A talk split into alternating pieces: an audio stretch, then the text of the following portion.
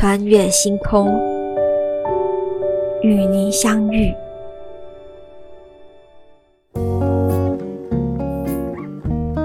穿越星空，与您相遇。今天要跟大家分享贾伯斯的苹果掉的地宫里了。各位听众，各位好朋友，您一定很好奇，古代有地宫，现代怎么也有地宫？那么，现代的地宫里到底收藏了哪些东西？其实，历史是人类创造的，为了让世界更真、更善、更美。佛陀纪念馆中有四十八座地宫，并且以信仰、生活、文化为轴线，将具有历史性、当代性、纪念性的文物一一收集保存。所以。地宫收藏了一个时代或数个时空的人类文物，让后代人明白当时的文化发展轨迹，提供后人作为参考，让我们共同写历史。当您有了这些认识之后，今天特别还要让您知道地宫收藏的各项珍宝之一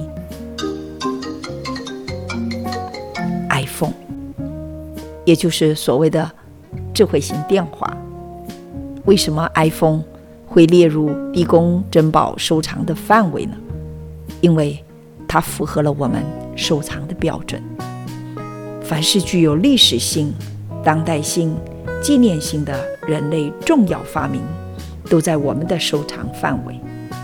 iPhone 成为了改变现代人游戏规则的新潮流。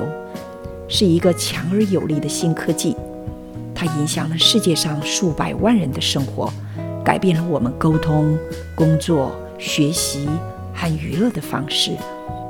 当然，一般人提到 iPhone，就会联想到一个特别的人物——贾伯斯 （Steve Jobs），还有联想到一种广受欢迎的水果——苹果。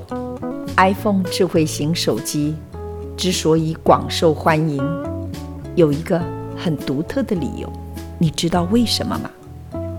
简约。简约是 iPhone 的设计理念，不只保持简单利落的手机外形，还有连功能都必须是 All-in-one 的设计，这就更符合了现代人的需求了。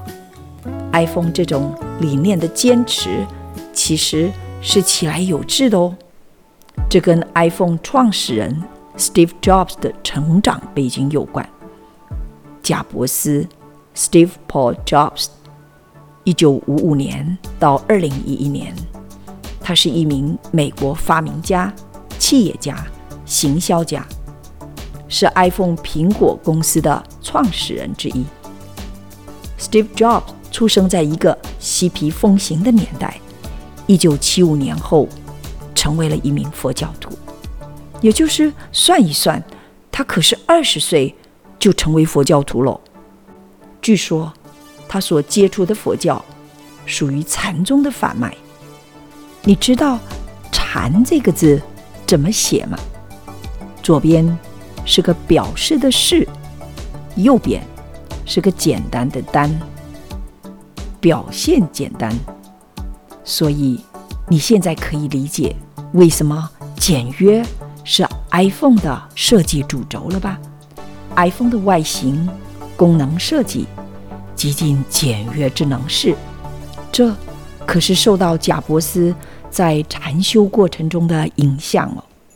贾伯斯在里德大学读书的时候，开始接触了佛教禅宗的文化。并不是一定要跑到深山野岭去禅坐，其实只要努力地把本分事做好的本身，就是一种开悟。贾布斯两百多平的办公室里，里面几乎什么都没有，只有房间的中间有一个坐点，是用来打坐的。他在决策之前会闭目静坐，决定选择哪一个。放弃哪一个？因为他认为，当心定下来的时候，直觉会是非常清晰、敏锐的。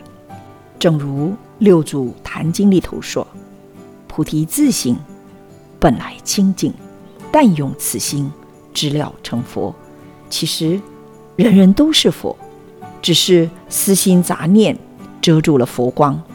但贾伯斯能扫除心灵尘埃，所以能把握到高维度的智慧。谈到这里，你有没有提起也来练习禅坐一下的念头？或者，你有没有想过，佛管地宫所收藏的 iPhone 手机到底是哪几款？放在哪个位置？今天介绍过后，欢迎您来寻宝。贾博士的苹果 iPhone 到底掉到地宫的哪里去了？就跟大家分享到这里，欢迎大家下周同一时间收听《穿越星空》，与您相遇。